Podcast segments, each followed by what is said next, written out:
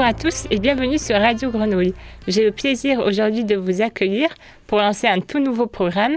Je cherche, je trouve et pourtant. Et pourtant quoi? Et pourtant la recherche en sciences sociales n'est pas beaucoup connue par le grand public.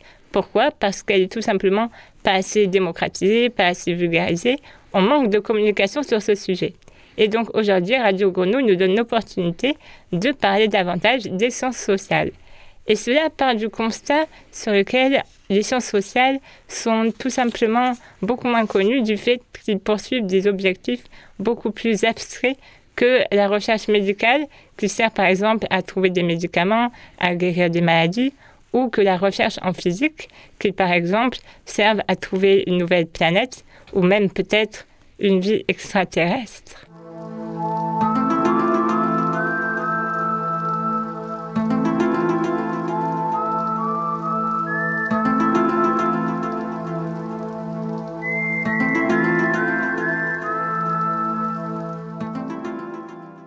Et donc, nous, en sciences sociales, évidemment, on n'étudie pas la vie extraterrestre, même si ça serait franchement intéressant si ça existait. Nous, on étudie, on étudie les sciences sociales, donc le comportement en société, les interactions sociales. Et aujourd'hui, pour cette toute première émission, j'ai le plaisir d'accueillir trois invités, Mehdi Bassé, Georges Corona, notre correspondant mexicain, et Catherine Deyaoui. Peut-être que nous allons faire un rapide tour de table pour que chacun se présente. Mehdi, peut-être? Salut Zara, donc moi je m'appelle euh, Mehdi et je suis doctorant euh, avec toi au, euh, au CERIC, le Centre d'études en droit international à la faculté de droit à Aix. Et moi je fais ma thèse sous la direction de la professeure Marie-Pierre Lanfranquier. Mon sujet de thèse s'appelle La nécessité en droit international de la mer. Et je suis en deuxième année de thèse.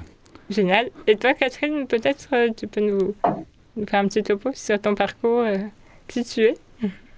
Bonjour à tous, je suis Catherine Dewailly, je suis doctorante en droit de l'Union européenne. Euh, mes travaux de recherche portent sur l'ouverture des données publiques sous la direction du professeur Valérie Michel et je suis également rattachée au CIRIC euh, d'Aix-Marseille Université. Et toi, Georges? Bonjour, je m'appelle Georges, euh, Jorge, et je suis un avocat mexicain et aussi Maintenant, je suis à l'université de Guadalajara. Super. Ben, bonjour à tous également. Donc, euh, je suis, euh, en plus de présenter cette émission, doctorante moi aussi euh, au CERIC avec Mehdi et Catherine. Et j'étudie sur les politiques publiques non économiques européennes et sur leur efficacité sous la direction de Madame Michel comme Catherine. Voilà. Et donc finalement, après ce rapide tour de table, on peut constater que le droit est partout, qu'on est tous en droit ici autour de la table. Et donc, euh, avant de se lancer dans le débat euh, qui va nous occuper aujourd'hui, il faut juste rappeler que le droit régit toutes les situations, qu'elles soient conflictuelles ou non conflictuelles. Par exemple, lorsqu'on se marie,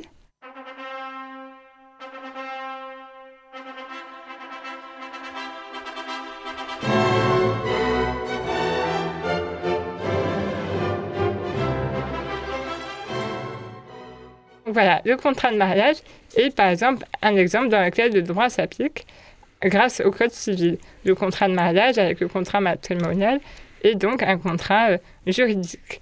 Et donc, des fois, il y a des situations beaucoup moins marrantes, euh, comme euh, par exemple le divorce, qui entraîne souvent des situations conflictuelles. Et donc, le droit vient s'appliquer pour établir une pseudo-harmonie, pour éviter de dire à l'ex-conjoint.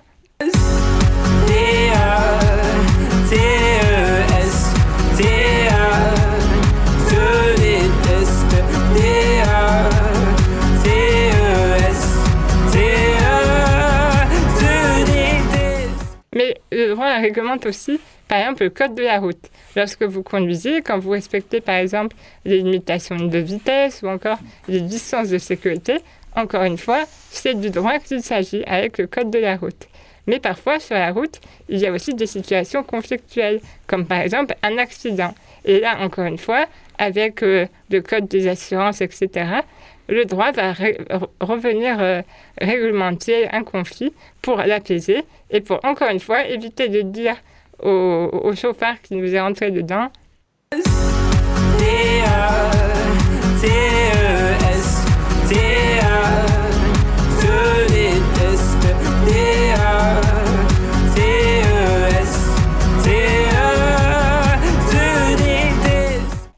Fois, le droit réglemente aussi des situations beaucoup plus générales et beaucoup moins individuelles. Par exemple, l'environnement. Du fait de l'activité humaine, l'environnement connaît une perte de biodiversité, un réchauffement climatique qui sont nuisibles à la préservation des espèces végétales, animales, et de ce fait, le droit, par l'adoption de traités, de réglementations européennes, de lois au niveau national, tente de réglementer ce problème et de limiter les dégâts, comme le dit si bien Gauvin dans sa chanson Il y a plus de saison.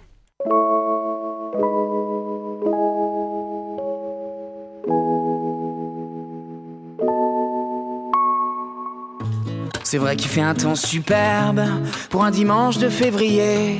Y a ceux qui bronzent déjà sur l'herbe et ceux qui s'inquiètent des degrés. Les éléments sont en colère et les décideurs font la loi. Quand un expert montre la terre, l'industriel regarde le doigt. Et quand il rentre à la maison, il dit franchement, n'y a plus de saison. Pendant que des mecs en costard nous garantissent que tout va bien, on se demande s'il est trop tard et ce qu'on peut faire au quotidien. Tous ensemble sur le même bateau, les femmes et les enfants d'abord. Y a qu'à regarder les infos, les drames, les ouragans dehors. Les incendies sont en option. Non mais franchement, y a plus de saison. Y a plus de saison. Y a plus de saison. C'est ma grand-mère qui avait raison. Y a plus de saison, y a plus de saison. Le ciel est noir à l'horizon. Et donc, par là, on voit que l'étendue de l'application du droit, ce qu'on appelle, nous, en droit, le champ matériel, couvert par le droit, est extrêmement large. Donc, de ce fait, on peut très bien envisager euh, de manière très simple que la recherche en droit est elle aussi très étendue. Et finalement, l'absence de communication peut entraîner euh, une perte de connaissance pour le citoyen, citoyen qui ne sera pas en mesure de juger des évolutions possibles de la, société, qui ne pourra pas non plus revendiquer certaines choses. Finalement, pour employer des moyens légaux, comme le, le dit Jean-Jacques Goldman, il faut avant démocratiser et communiquer sur les possibilités que la recherche permet.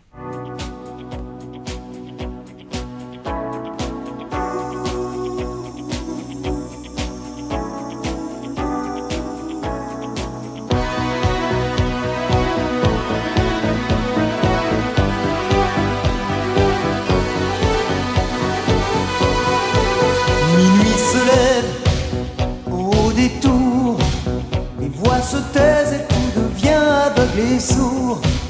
La nuit camoufle pour quelques heures la zone sale et les épaves et la laideur. J'ai pas choisi de naître ici entre l'ignorance et la violence et l'ennui.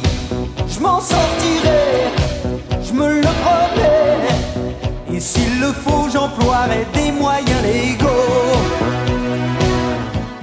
Et donc, voilà, donc finalement, le droit est très important et aujourd'hui, nous allons nous atteler à décrire l'utilité de la recherche en sciences sociales par le biais de la recherche en droit. Et donc, c'est parti pour notre grand débat avec mes invités, mais avant, jingle.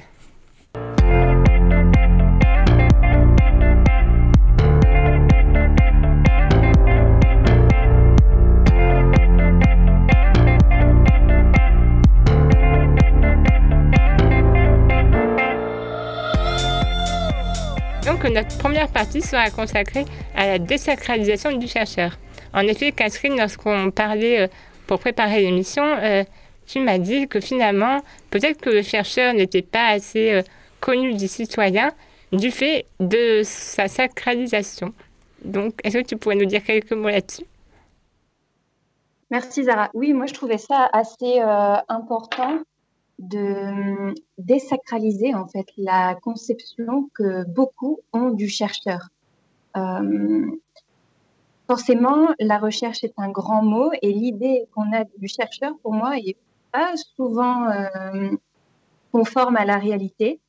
Euh, pour moi, il était important de rappeler à l'ensemble des auditeurs et peut-être aussi et surtout à ceux qui ont éventuellement des projets de recherche de poursuivre leurs études par un doctorat ou reprendre leurs études pour un doctorat, d'essayer de, oui, désacraliser cette activité et cette fonction, de rappeler que tout à chacun a les capacités et les possibilités de le faire et que finalement, faire la recherche, c'est quelque chose qui est accessible.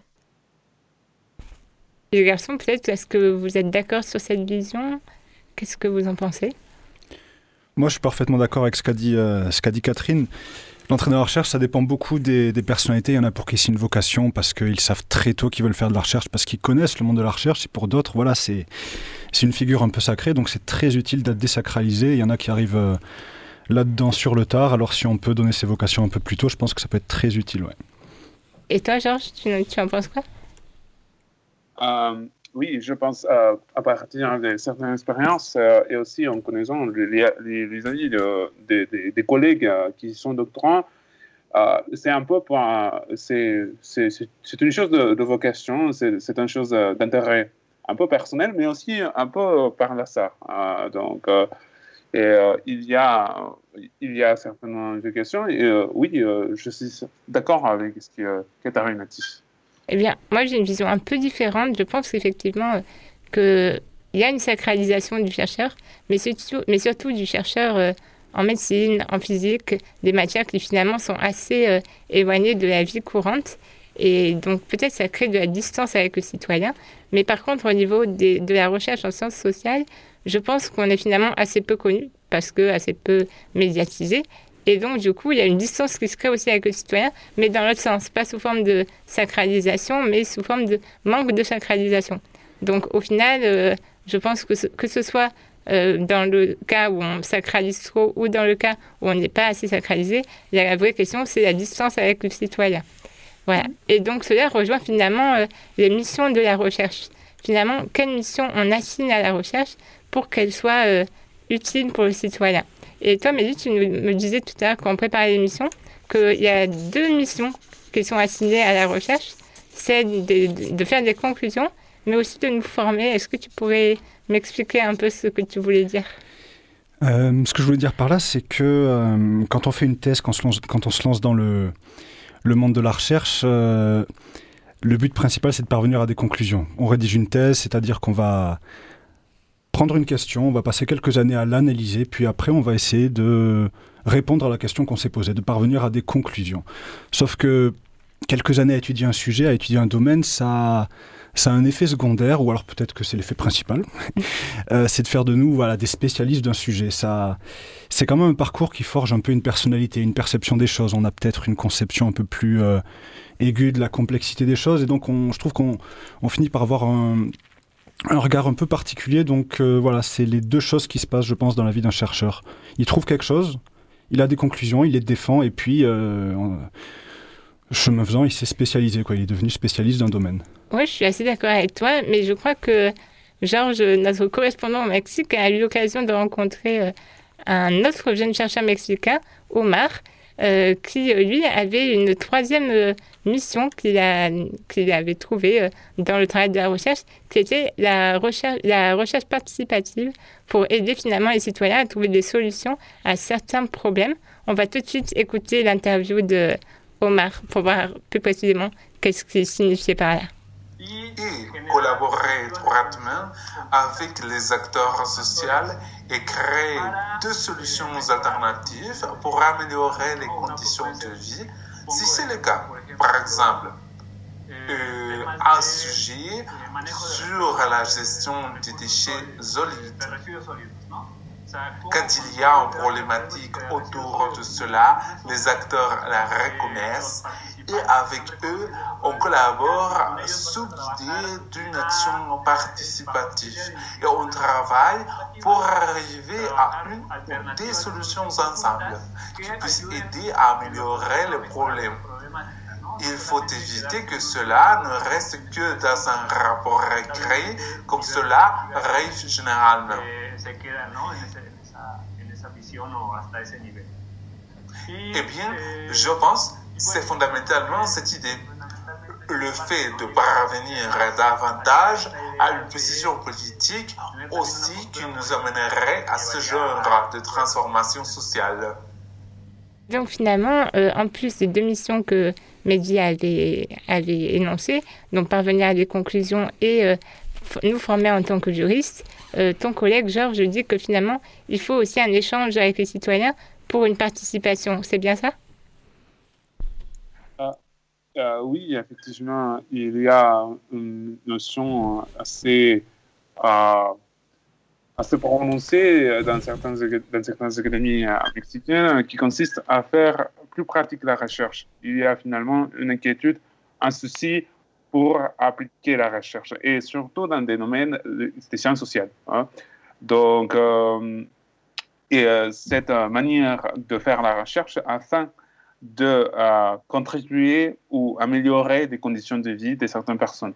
En particulier, on écoutait précisément Amar, qui est une personne euh, qui s'avait spécialisé euh, dans le domaine de l'organisation territoriale, et, qui c'est plus ou moins ce qu'on appelle l'urbanisme. Donc voilà, c'est une manière de résoudre aussi des problèmes. D'accord, ok, super. Mais finalement, avec toutes ces missions assignées aux chercheurs, il serait peut-être intéressant aussi de décrire rapidement c'est quoi une journée pour nous, chercheurs en sciences sociales? Dis, je te laisse peut-être le soin de présenter c'est quoi pour toi une journée de recherche?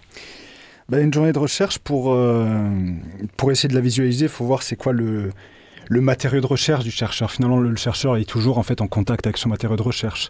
Si on est dans les sciences sociales euh, non juridiques, parfois on peut faire un peu de terrain, ou alors on va aussi consulter euh, les travaux des autres chercheurs. Si on est en sciences en sciences dures, pareil, j'imagine qu'on peut faire des relevés. Moi, j'imagine toujours euh, les gens avec leurs petites éprouvettes dans leur labo. J'imagine que c'est pas exactement comme ça.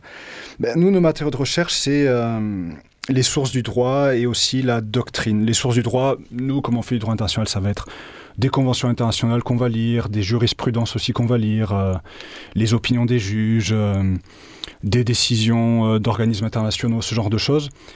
Et puis la doctrine, c'est-à-dire, euh, bah, c'est ce qu'on fait nous de la doctrine. On est des chercheurs, on va lire ce qu'on ce qu'ont fait les autres chercheurs et on va essayer de confronter leur regard au nôtre, de, de, travailler à partir de ce qu'ont produit les autres. C'est des allers-retours comme ça. Donc la journée du, du chercheur en droit, c'est euh, plutôt sur une chaise devant des, des bouquins et un ordinateur, mais c'est nos matériaux de recherche. Et à partir de ça, ben, on, on construit des choses, on construit un propos, on construit une analyse et, euh, et des points de vue sur le droit international. Génial. Mais donc, du coup, il y a beaucoup lectures, en fait. Euh, est-ce qu'il y a d'autres choses? Est-ce qu'il y a des réunions? Est-ce qu'il y a des, événements, peut-être euh? alors moi, je suis relativement nouveau, j'aurais aimé qu'il y en ait un peu plus, parce qu'avec le Covid, là, les, les colloques et les trucs comme ça, ça a beaucoup été annulé, mais sinon, ouais, on peut participer à des, à des colloques, ça c'est c'est c'est des réunions de spécialistes qui se rencontrent et qui, et qui prennent la parole pour échanger sur, euh, sur leur domaine et voir quelles ont été les, les dernières avancées, les, derniers, euh, les dernières propositions sur le domaine. On, travaille dans notre centre de recherche, donc on est entre nous euh, souvent, et puis ça nous permet de discuter entre nous. Et puis voilà, il peut y avoir diverses manifestations. Il y a des doctorants qui peuvent organiser des super émissions de radio, ce genre de choses. Génial. Bon, ben, comme c'est le cas aujourd'hui, du coup. Bon, alors du coup, finalement, on a un peu décrit la vie du chercheur, si je puis dire. Euh, la seule question qu'on n'a pas abordée, c'est en fait comment on décide de devenir chercheur. Est-ce que c'est par volonté, par simple hasard euh, pour, vous, ça s'est passé comment? Oui. Tu peux commencer? Ben, On revient un peu sur ce que disait Catherine au début par rapport à la, désacralisation de la figure du chercheur. Il y en a pour qui c'est une, euh, c'est une évidence assez tôt quand ils ont des connaissances ou des membres de la famille qui sont dans les milieux de la recherche. Il y en a pour d'autres, c'est un peu plus sur le tard, ça a été mon cas on va à la fac et puis on peut découvrir euh, telle ou telle discipline qui vraiment nous passionne. Moi, je suis tombé sur le droit de la mer euh, dans mon master 1 euh, et, et là, j'ai vraiment aimé. C'est là que j'ai commencé à me dire que j'allais peut-être faire de la recherche dans ce domaine-là. Et... Surtout grâce au concours de plaidoirie. Ouais, voilà, c'est ça. Ouais, voilà, c'est parfois c'est des hasards qui font découvrir une discipline et puis on a envie de vraiment l'approfondir.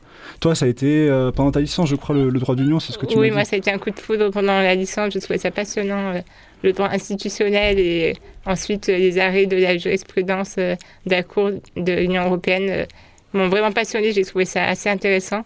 Et à partir de là, bah, ça a été une grande histoire, euh, un mémoire, et puis un mémoire qui, nécessitait plus d'approfondissement. Donc voilà, donc une thèse.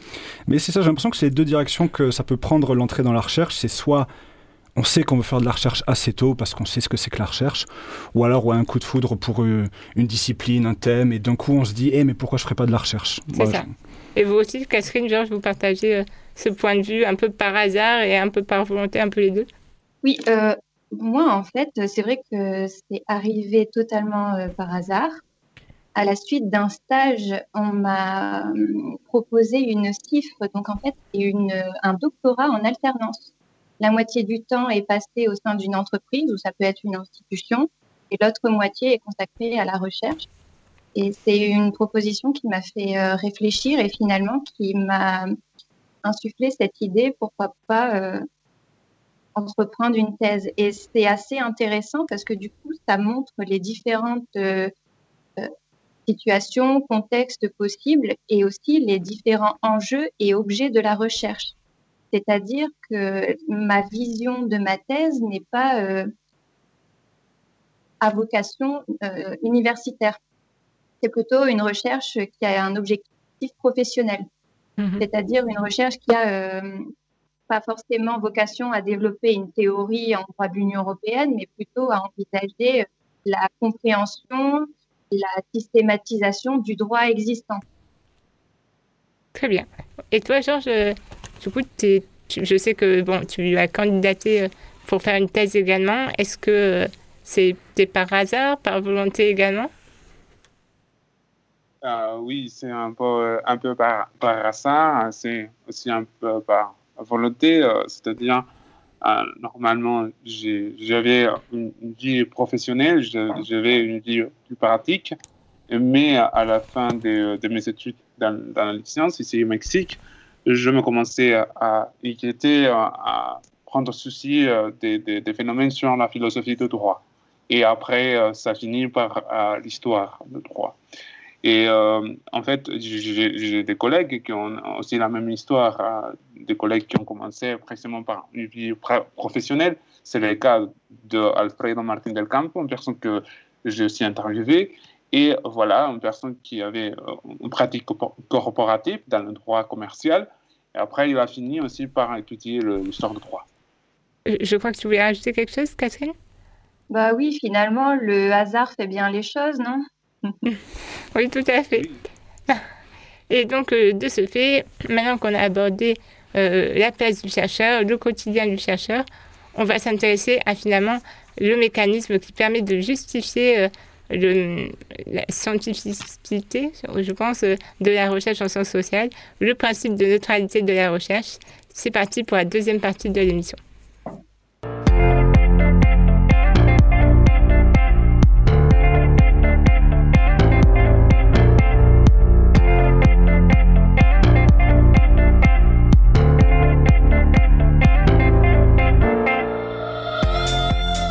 Et donc, la recherche en sciences sociales est régie, comme toutes les autres recherches, par le principe de neutralité de la recherche. Et donc, euh, ce principe de neutralité euh, est très important puisqu'il permet finalement de rendre un travail assez objectif. Alors, euh, tout à l'heure, quand on parlait aussi de l'émission, Catherine, tu avais une vision dans laquelle tu me disais que la neutralité impliquait pour toi le fait que la thèse soit un exercice. Tu développer cette idée? Oui, en fait, on a choisi de développer la question de la neutralité parce qu'elle est un peu inhérente et quotidienne au, chercheur et à la manière dont il va mener son activité.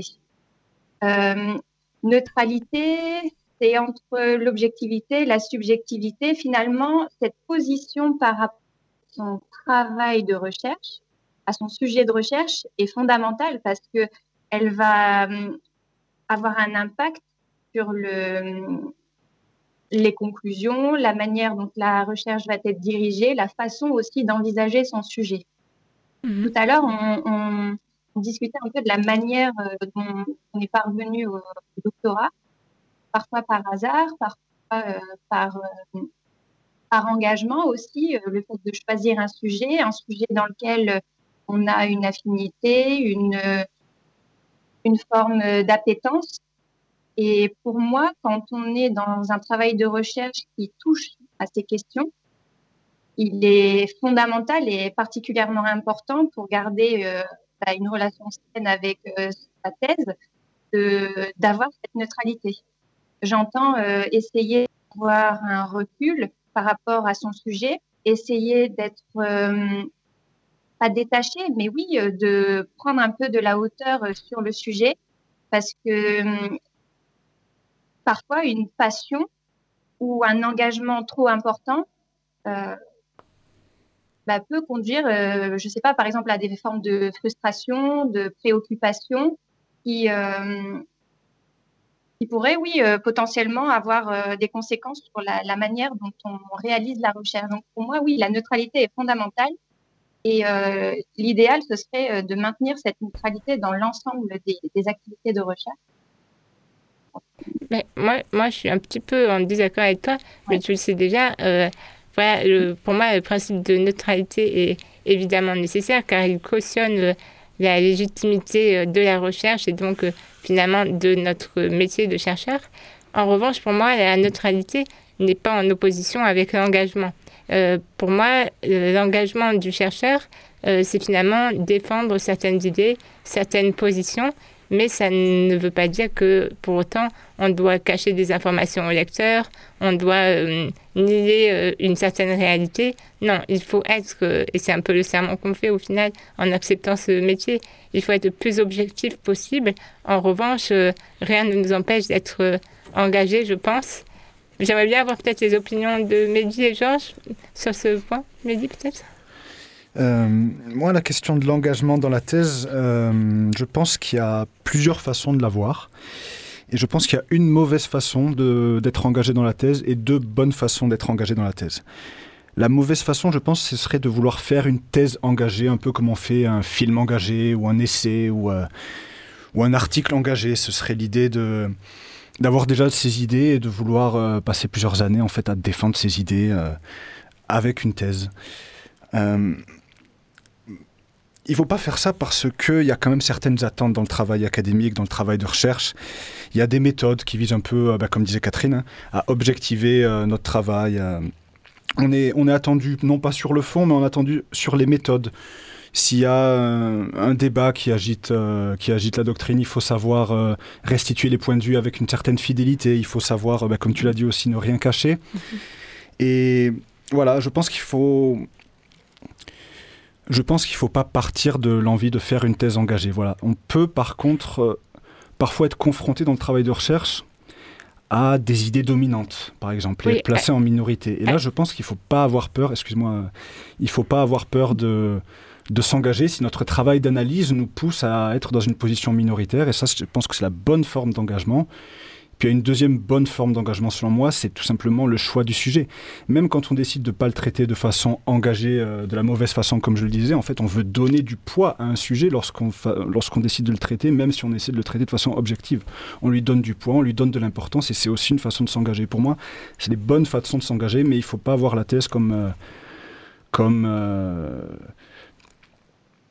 oui, comme, du militantisme, en fait, je pense. Oui, je suis tout à fait d'accord avec toi. Après, historiquement, euh, pour rester dans le domaine euh, qui me concerne sur le droit de l'Union européenne, euh, lorsque l'Union européenne est née dans les années 1950, les premiers fonctionnaires de la Commission européenne, qui à l'époque se nommait la Haute Autorité, avaient demandé à des universitaires de se regrouper. Et finalement, ils avaient voulu que ces universitaires témoignent en faveur du fait que l'Union européenne était euh, une organisation supranationale, donc au-dessus des États. Et cela avait profondément divisé euh, la doctrine, donc euh, l'ensemble des, professeurs universitaires. certains étaient pour une Europe supranationale, quand d'autres étaient fermement contre. Et cela dépendait aussi des intérêts qu'ils avaient euh, dans, euh, dans l'Union européenne, avec des accords euh, pour envoyer des élèves en stage dans les institutions, etc. Donc finalement, évidemment, je pense qu'il n'y a pas vraiment de militantisme, mais il y a quand même une prise de position. Et d'ailleurs, la difficulté du principe de neutralité, c'est qu'il n'est pas conçu de la même façon d'une science sociale à l'autre. Par exemple, en sociologie, le principe de neutralité n'empêche pas l'engagement du chercheur. Par exemple, j'ai un ami qui est en situation de handicap qui travaille sur le handicap euh, en sociologie. Alors qu'en droit, c'est beaucoup plus difficile d'être concerné par un sujet et de travailler dessus. Néanmoins, je pense que c'est capable à condition d'avoir du recul et d'appliquer peut-être les techniques de l'autobiographie comme notre correspondant Georges a pu obtenir le témoignage de Omar qui en a justifié. Je crois notamment que l'équilibre dans la méthodologie doit être vu dans les méthodes et techniques de récupération de l'information. Par ailleurs, quand on parle des personnes qui ont des émotions par un sujet, qui sont spécialement intéressées par le sujet, il est nécessaire d'avoir cet équilibre. Peut-être il y aura un petit biais, mais il existe des méthodes qui peuvent l'atténuer ou rééquilibrer ce biais entre la subjectivité et l'objectivité.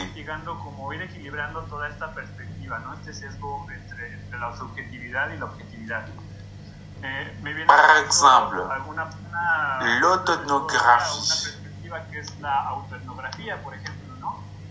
ou les chercheurs, comme participants d'un problème qui l'intéresse, au moment d'y travailler, d'y se plonger, permet de réfléchir sur soi-même, sur ce qu'il fait, comment il se comporte et comment il le représente ou le décrit.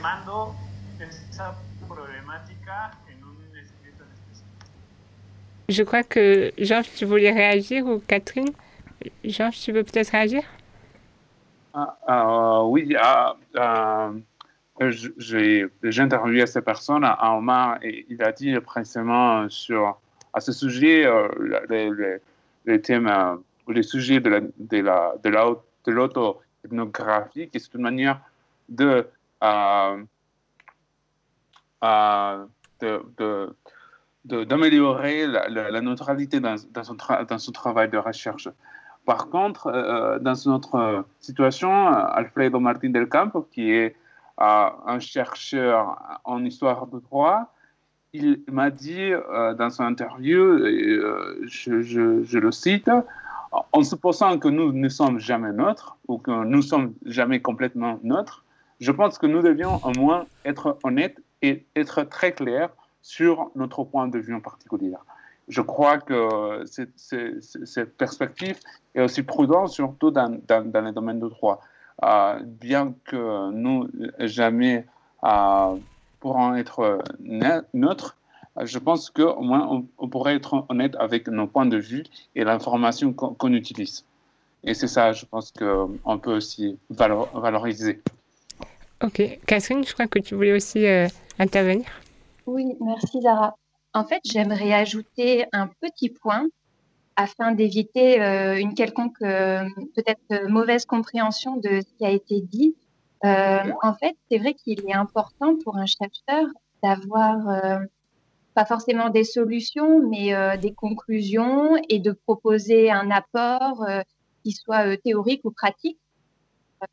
C'est-à-dire que mon propos est le suivant, il ne faut pas confondre la neutralité et l'absence de, de, réponse, de positionnement. Forcément, un chercheur a un positionnement, une thèse sera jamais constituée d'un ensemble de écrits déjà existants, d'une compilation de positions, de doctrines forcément, à un moment, le chercheur va se positionner et donner euh, son avis et le justifier. Donc, à terme, il y a forcément un engagement. Mais oui, pour moi, il est important de, distinguer voilà, cette solution, cette conclusion de la, de la notion de neutralité.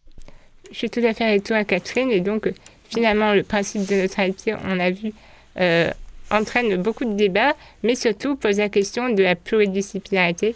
Est-ce que finalement, ce principe qui n'est pas conçu de la même façon d'une science sociale à l'autre, n'est pas une entrave à la pluridisciplinarité? C'est parti pour notre troisième partie du débat.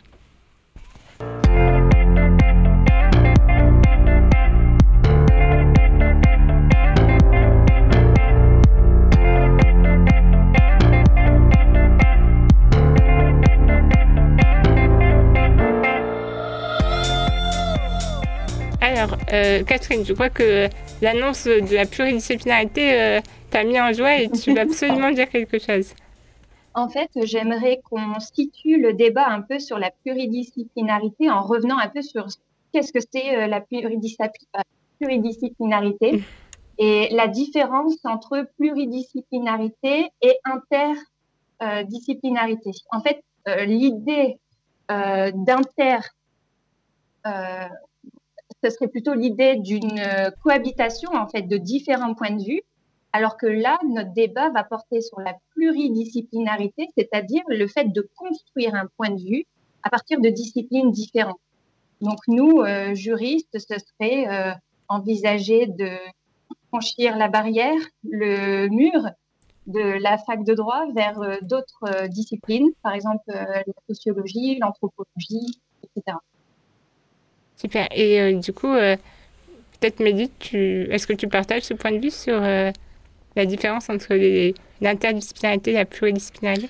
Euh, Oui, moi je pense que c'est une distinction qui est importante à faire parce que... Euh, alors moi, ma thèse, elle n'est pas très pluridisciplinaire et en plus, je suis relativement nouveau dans la recherche et je sais que la pluridisciplinarité, il y en a qui essaient vraiment de le faire et c'est très compliqué de euh, marier comme ça deux, disciplines en entre elles.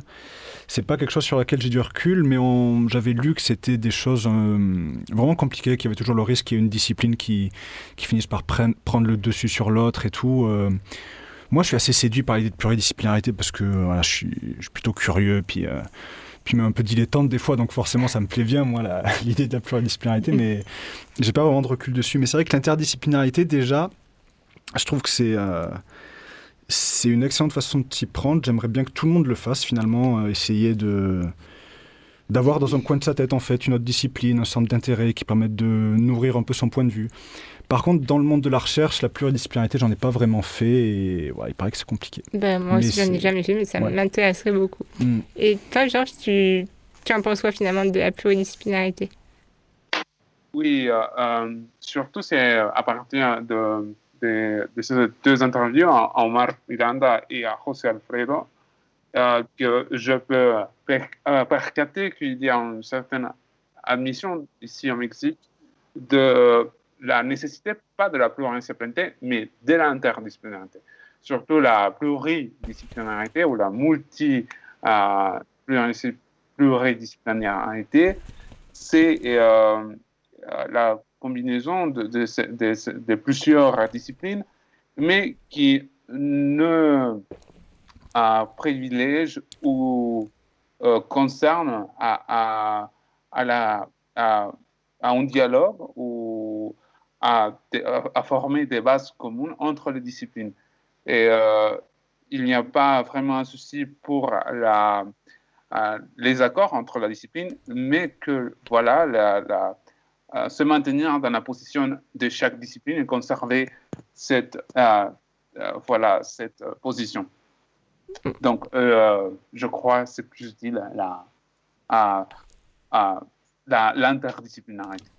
Et finalement, on pourrait considérer que l'interdisciplinarité ou la pluridisciplinarité ou la multidisciplinarité, tout ça finalement c'est du dialogue entre chercheurs, donc finalement entre monde scientifique donc euh, peut-être que finalement, toutes, ces, toutes ces matières de pluridisciplinarité, etc., peuvent permettre finalement une étendue euh, du transfert scientifique d'une sphère à l'autre. Qu'en pensez-vous? Mehdi, peut-être tu... Euh, Est-ce que tu penses que c'est important de discuter entre autres scientifiques? Moi, ça me semble important quand il y a une, quelque chose comme une nécessité vraiment. Je pense que c'est quelque chose de très intéressant de faire de la pluridisciplinarité, mais euh, pluridisciplinarité, c'est faire épouser deux disciplines. Donc finalement, les, combinaisons possibles, elles sont quasiment infinies en fait. Hein. On peut faire de la, de philo du droit de la mer, on peut faire, euh, je sais pas moi, d'épistémologie, de l'agronomie, bon, on peut faire plein de trucs. Donc euh, pour choisir euh, le bon mariage entre plusieurs disciplines, je pense qu'il faut qu'il y ait une espèce de de nécessité sociale finalement. Euh, un truc un peu impérieux où on repère deux disciplines qui sont tellement déconnectées que ça fait des, dégâts en fait. Mhm. Donc euh, moi, ça me semble très très utile. Mais encore une fois, moi j'en fais pas. Moi, ma petite thèse là, c'est du droit et du droit. Donc, euh, mais je pense qu'il y a des domaines dans lesquels ça me semble indispensable. Quoi. Mais il faut bien repérer le domaine dans lequel il y a ce besoin-là. Tout à fait. Catherine, tu voulais dire quelque chose? Oui, moi je suis d'accord avec les différents points de vue qui ont été exposés. Après, bon, ma conception, elle est, elle est à peu près similaire. pour moi, en tant que chercheuse en droit, euh, c'est sûr qu'il y a un intérêt à la pluridisciplinarité, que c'est fondamental pour comprendre le contexte et les enjeux de son sujet, mais à titre personnel, ce n'est pas euh, une position ou un axe que je souhaiterais prendre dans la mesure où euh, c'est vrai que je suis un peu spécialisée en, droit et m'aventurer dans l'économie, dans les domaines qui en fait euh, se détache un peu de ma spécialité. Euh, c'est vrai que pour moi, euh, c'est très difficile. Donc, j'aurais vraiment peur en fait de commettre des impairs. Pour moi, la pluridisciplinarité est fondamentale, nécessaire et viable, mais sa mise en pratique, il y a intérêt et une forme de pragmatisme à se lancer dans la pluridisciplinarité en rassemblant en fait les chercheurs dont euh, chacun leur propre euh, spécificité. Je me rappelle d'un colloque qui portait sur les données à caractère personnel avec Marseille Université, où en fait on avait euh, rassemblé des informaticiens, des juristes et des économistes. Et en fait, c'était intéressant parce que chacun était spécialiste de son domaine, apportait sa position et enrichissait le sujet traité. Euh, c'est à ce moment-là où la pluridisciplinarité a un intérêt propre, mais par exemple au sein d'un travail de recherche, par exemple, par exemple si je prendrais l'exemple de ma thèse, euh, pour moi ce serait très difficile à mener. Alors euh, rapidement, parce qu'au final on a beaucoup parlé, peut-être que finalement après qu'on ait abordé la pluridisciplinarité, qui finalement est un dialogue entre chercheurs, nous avons aussi une obligation de vulgarisation et de communication pour le citoyen pour démocratiser tout cela. Donc euh, rapidement, Mehdi, je crois que tu avais trouvé euh, un article dans le Code de la recherche que tu voulais absolument euh, citer aujourd'hui. Bah, Zara, tu, tu, nous avais posé la question de savoir si c'était une obligation d'essayer de, démocratiser la recherche et de faire de la vulgarisation. Et moi, au début, la réponse, elle me semblait plutôt non, mais je me suis dit, après tout, ça se trouve, c'est une vraie obligation. Donc moi, j'ai regardé euh, le Code de la recherche, il y a un article qui dit... Les personnels de la recherche concourent à une mission d'intérêt national. Cette mission comprend la diffusion de l'information et de la culture scientifique et technique dans toute la population, et notamment parmi les jeunes. Donc il y a en fait un article qui dit qu'on a un peu cette obligation-là, mais c'est une obligation plutôt molle en fait quand on la lit, elle est plutôt générale, c'est plutôt un principe finalement. Et nous, on a notre statut à nous, on a notre, notre contrat, et quand on regarde dedans, on voit pas d'obligation de faire de la vulgarisation. Donc euh, je suis assez séduit par l'idée que tu as, je pense que tu vas défendre euh, l'idée que c'est une vraie obligation finalement, qu'on aille vers la société et euh, qu'on fasse de la vulgarisation.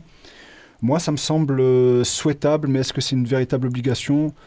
Peut-être qu'on peut l'avoir comme une obligation collective finalement. C'est vrai qu'il faut qu'on le fasse maintenant. Euh, sur le plan individuel, c'est pas hum, c'est pas une obligation forte. Ça dépend vraiment des, personnalités, quoi, je pense. Alors pour moi, c'est vrai que c'est une obligation pour le chercheur et c'est nécessaire parce qu'on est financé par des fonds publics. Donc évidemment, on a cette obligation-là. Bon, je vais écouter un peu la dernière partie. En tout cas, je tiens vraiment euh, à remercier euh, ben, vous, chers auditeurs. J'espère que vous avez passé un bon moment en notre compagnie, qu'on vous aura peut-être appris quelque chose ou euh, provoqué des élans vers la recherche. Je voudrais aussi remercier euh, mes invités, Mehdi, Georges et Catherine, euh, d'avoir participé à la première émission. Et j'aimerais aussi remercier Radio Grenouille de nous avoir accueillis et permis d'enregistrer cette première émission. voilà, et donc je, je vous annonce qu'il y aura sûrement une deuxième émission qui portera sur le thème du travail d'écriture. Et euh, donc, si vous, chers auditeurs, vous êtes vous-même écrivain, vous écrivez des romans, des nouvelles, des chansons, des poèmes, ou même si vous écrivez une thèse ou un article scientifique et que vous voulez euh, participer à la prochaine émission ou tout simplement nous poser des questions euh, de méthodologie, n'hésitez pas à nous contacter à l'adresse suivante question au pluriel point je cherche je trouve gmail.com. Voilà, ben, j'espère qu'on se retrouvera bientôt euh, sur Radio Grenouille. Et en attendant, bonne journée et prenez soin de vous. Ciao, ciao.